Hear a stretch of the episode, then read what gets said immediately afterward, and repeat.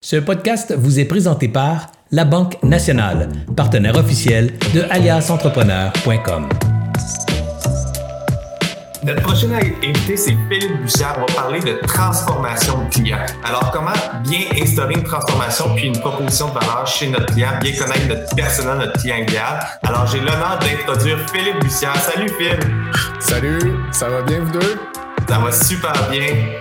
Alors, sans plus, sans plus tarder, peux-tu nous définir la transformation qu'on peut offrir à notre client? Oui, mais en fait, souvent, euh, l'exercice de travailler sur notre client idéal, la plupart des entrepreneurs vont passer par-dessus ça ou vont, vont le faire en, vitesse accélérée, puis ça les intéresse pas trop de, de, de faire cet exercice-là. Plutôt que de passer euh, par le long chemin pour définir notre client idéal, j'ai quelques questions à vous proposer qui vont vous permettre, qui vont permettre aux entrepreneurs, en fait, de mieux comprendre leur client idéal, mais aussi d'avoir les contenus nécessaires pour faire une page de vente, pour faire une page sur leur site web, même faire tout le site web en se posant ces questions-là. Ça va vous permettre d'écrire des bons emails pour entretenir la relation avec vos prospects puis avec vos clients. Fait que pour l'exercice aujourd'hui, ce que j'ai pensé, vous me direz ce que vous en pensez, mais j'ai pensé à une massothérapeute qui s'est rendu compte qu'elle avait euh, une nouvelle clientèle, mais en fait, elle avait une opportunité pour développer euh, un produit premium, si on peut dire, pour une clientèle d'affaires. Donc, pour des hommes ou des femmes d'affaires qui travaillent fort puis qui ont de la misère à trouver le sommeil. Elle s'est rendue compte que c'est des gens qui, euh, qui venaient à sa clinique, mais qu'en fait, c'est pas pendant le jour qui avait besoin de se faire masser, c'est avant d'aller se coucher pour avoir un sommeil réparateur. C'est un, exemple tout à fait euh, fictif.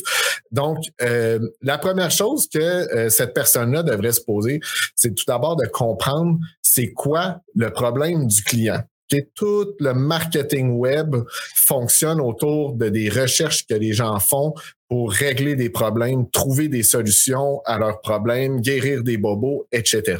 Donc, la base des recherches qu'on voit dans Google puis tous les moteurs de recherche sont des questions pour répondre à des problèmes. Donc là, on a affaire à un client et son problème, c'est qu'il n'est pas en mesure de, par exemple, dormir plus de cinq heures. Il n'est pas euh, en mesure d'arrêter le hamster qui tourne dans sa tête. Vous connaissez ça, Serge et Anthony? Tu te couches, puis là, tu te mets tout d'un coup à avoir toutes sortes d'idées pour développer ta business, puis ça t'empêche de dormir. Puis, tu n'es pas en mesure de te sentir reposé euh, quand tu te présentes euh, au travail. Donc, il faut vraiment être capable de définir le problème du client dans un premier temps. Peu importe le produit ou le service qu'on vend, le client, il y a un problème, puis nous, on y apporte une solution. Si on connaît pas le problème, la solution ne matchera pas. Donc, il faut vraiment bien comprendre euh, le problème. Après ça, la partie que je trouve le plus fun, c'est quel est son ennemi? Puis là, remarquez bien, j'ai pas dit qui est son ennemi. Le but, c'est pas de pointer des doigts puis dire c'est lui ou c'est elle mon ennemi, c'est de trouver le, le, bobo en tant que tel. Donc, qu'est-ce que notre client déteste? Dans ce cas-là, c'est un client qui déteste les nuits de trois heures ou les nuits blanches ou il déteste avoir à aller se coucher euh, après, après minuit parce qu'il y a trop de travail. Ou un autre problème, un autre ennemi qu'il pourrait avoir, c'est des fins de semaine qui passent juste à dormir, à être absent euh, avec sa famille. Il fait juste dormir pour récupérer, pour être capable de faire une autre semaine euh, après. Donc, il faut vraiment identifier son ennemi. Je me permets, euh, Anthony, en préparation de l'atelier, on avait dit, euh, je t'avais parlé d'une vieille pub de Scop, euh, un rince-bouche. Il y avait une madame qui se levait le matin, puis bon, c'était à la télé, mais tu voyais qu'elle filait croche un peu, puis qu'elle avait probablement une très mauvaise haleine. Puis le, le punch, en fait, l'ennemi de la madame dans cette pub-là, c'était les microbes du matin du lendemain de la veille. OK? Ces microbes-là n'existent pas, OK? Mais il avait nommé un ennemi, puis il y avait une solution à ça, c'était Scop, le, euh, le, le rince-bouche. Donc, c'est important d'être capable de saisir l'ennemi euh, de, notre, de, notre, de notre client idéal. Ça va jusque-là? Oui. Good. Ensuite, il faut identifier le problème externe de notre, de notre client idéal. Donc, qu'est-ce qui doit absolument faire pour atteindre le succès. Donc, il doit retrouver un sommeil réparateur, toujours dans le cas du, euh, du masso, euh, de la massothérapeute. Donc, il doit retrouver un sommeil euh, réparateur. Il doit faire disparaître les cernes qui en des yeux. Hein, on entend beaucoup parler. J'ai des filles chez nous là, de 15 puis 16 ans qui s'achètent du cache-cerne. Je peux même pas imaginer le chiffre d'affaires quand tu as un bon cache-cerne pour, pour des gens. Donc, faire disparaître nos mais aussi un des problèmes où ce que la personne doit absolument avoir, accomplir, c'est notre client idéal dans ce cas-ci, il doit avoir une meilleure énergie. Il doit se présenter au travail devant son équipe. Il doit pas arriver avec la gueule de bois, puis le gars qui a pas assez dormi ou la femme qui a pas assez dormi, puis qui, qui garoche des bêtises à gauche puis à droite. Donc, faut retrouver une meilleure énergie. Ensuite, on se dirige vers le problème interne. Donc, son ennemi, là, à notre client idéal, comment il le fait sentir. Donc, dans le cas euh, de notre clientèle d'affaires ici, notre, ennemi nous fait sentir comme un workaholic, puis pas dans un sens positif du terme, vraiment dans un sens malade, euh, dépendant euh, du travail. Un, il, il, se sent comme un bourreau de travail, puis encore là, dans un sens très, très péjoratif il, se sent comme une personne qui a pas de vie parce que son entourage le perçoit comme quelqu'un qui passe tout son temps juste à travailler, qui est pas capable de dormir. Puis aussi, un problème interne que ce genre de clientèle-là pourrait avoir, c'est d'être un parent absent au final parce que tu travailles tout le temps, tu dors pas beaucoup, la fin de semaine, tu passes ton temps à dormir parce que euh, tu dors pas la semaine. Donc, tu te retrouves finalement à être euh, un parent absent, ce qui fait partie de ton, euh, de ton problème interne. Fait ensuite de ça, ça nous amène au problème philosophique. Donc, ça, c'est ce qui est, plus grand que notre client idéal. Donc, euh, qu'est-ce qu'il devrait pas avoir euh, à faire? Donc, dans le cas de notre clientèle d'affaires ici, ben, il devrait pas avoir, par exemple, à se médicamenter pour avoir à dormir. Le sommeil, c'est quelque chose de naturel qu'on devrait être capable d'atteindre tout à fait naturellement. Donc, euh, son problème philosophique ne devrait pas avoir à se médicamenter, par exemple. Il ne devrait pas avoir à se tourner vers la consommation. Hein? L'alcool, la SQCD, c'est pas une solution pour euh, nous aider à avoir un meilleur sommeil. Puis, finalement, au final, qu'est-ce qui est vraiment plus grand que cette personne-là? C'est que tous les humains ont le droit d'avoir un sommeil réparateur. C'est plus grand que notre client idéal. Puis il a le droit de rêver. Ben, c'est drôle à dire. Il a le droit de rêver. Euh, il a le droit de rêver éveillé qui va obtenir un sommeil réparateur en ayant des bonnes, euh, des, des, euh, des, des, bons, des bons services. Donc, là, on a réussi à identifier le problème du client, son ennemi, le problème externe, le problème interne, puis le problème philosophique. Puis, après ça, c'est le bout le plus facile. C'est, c'est quoi la transformation qu'on va offrir à notre client?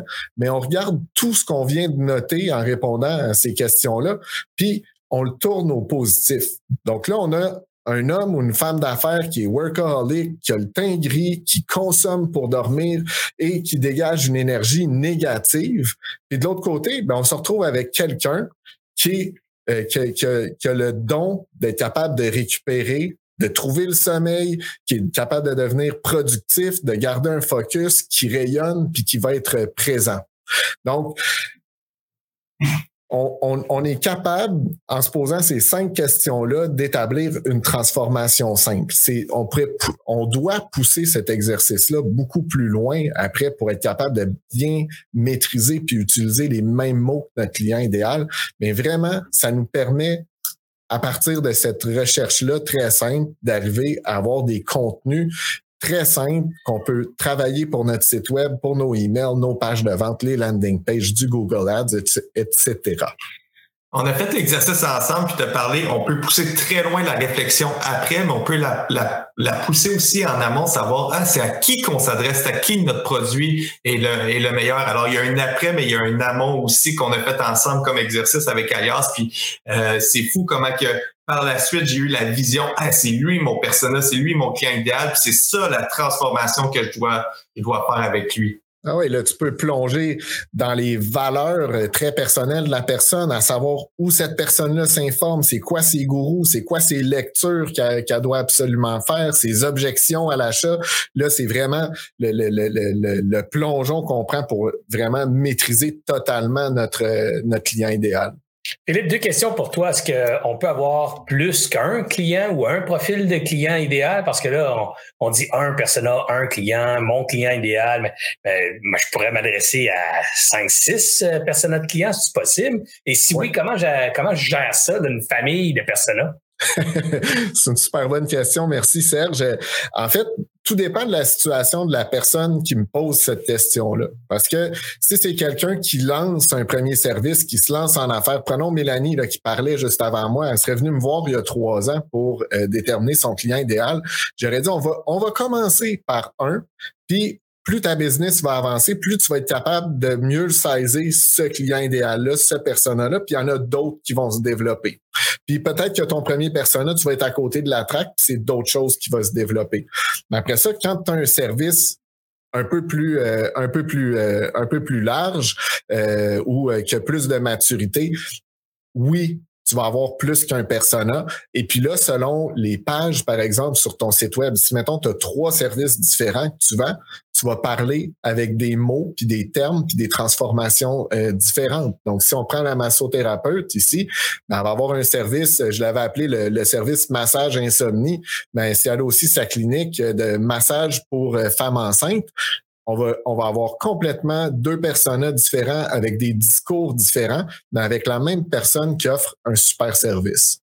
Pour les gens qui sont un peu de ma génération, là, les personas, c'est le mot moderne pour la segmentation de clients. il y a 25 ans en marketing, on disait que c'était très important de segmenter ses clients, donc mettre l'ensemble de sa clientèle dans des segments, donc des groupes qui étaient homogènes, qui avaient des caractéristiques communes. Aujourd'hui, on parle de persona, c'est exactement la même chose, mais la beauté du persona, c'est qu'on tente d'y mettre un, une personnalité au personnage, c'est-à-dire de, l'identifier à un humain qu'on connaît ou qu'on auquel on peut se référer. Puis là, on peut y mettre euh, une casquette, un chandail. Puis là, on sait bien que la casquette et le chandail sur un personnage de 25 ans, ça me donne une idée de mon de la personnalité de mon client, alors que la, même casquette, le même t-shirt sur un monsieur de 88 ans, ça donne pas le même personnage, ça donne pas la même impression. Donc, on, fait tout de suite référence à, à cette personnalité-là. Et ce que j'entends et je retiens, Philippe, de ton message, c'est que bien connaître les personas, ça nous permet de bien communiquer avec ces clients-là de notre offre et s'assurer que notre offre de service ou de produit est connectée avec la réalité et le besoin de ces clients-là, ce qui est souvent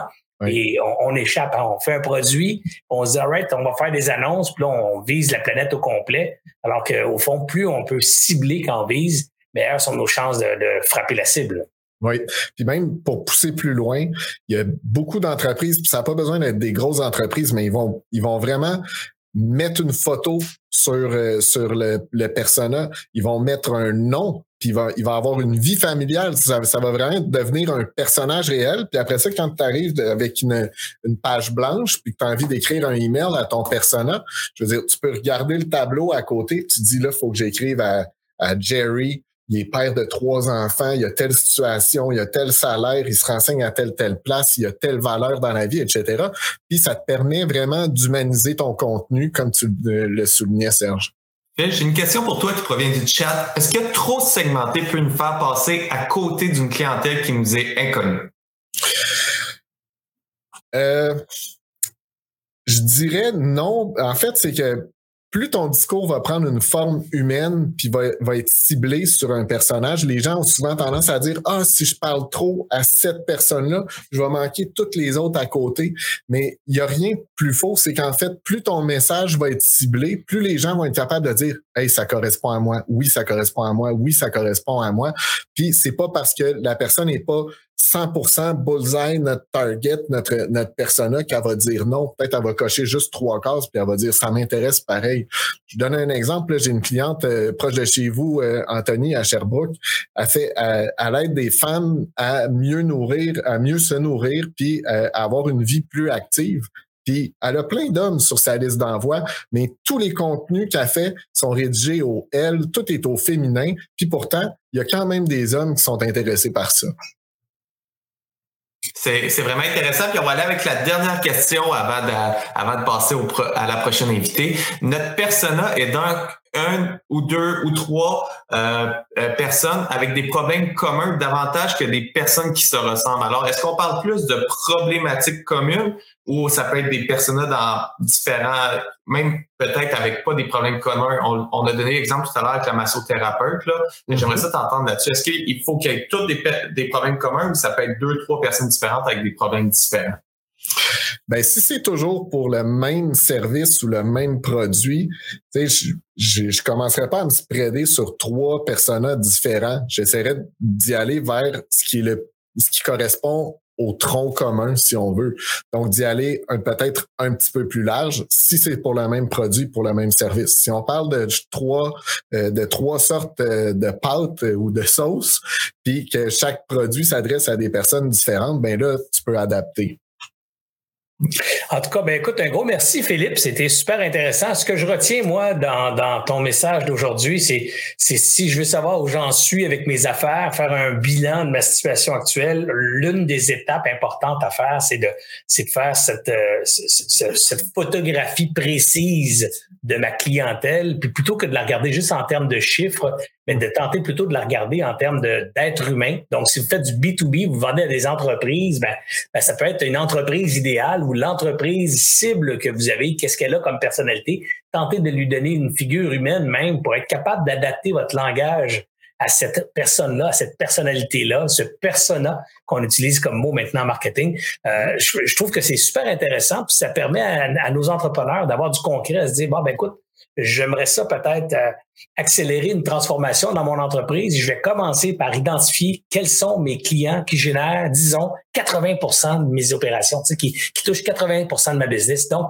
pas toutes les personnes potentielles inimaginables, ceux qui génèrent 80% de ma business, est-ce que je les connais bien? De quoi ils ont de l'air? C'est quoi leurs besoins? Est-ce que leurs besoins sont en mouvance, en transformation?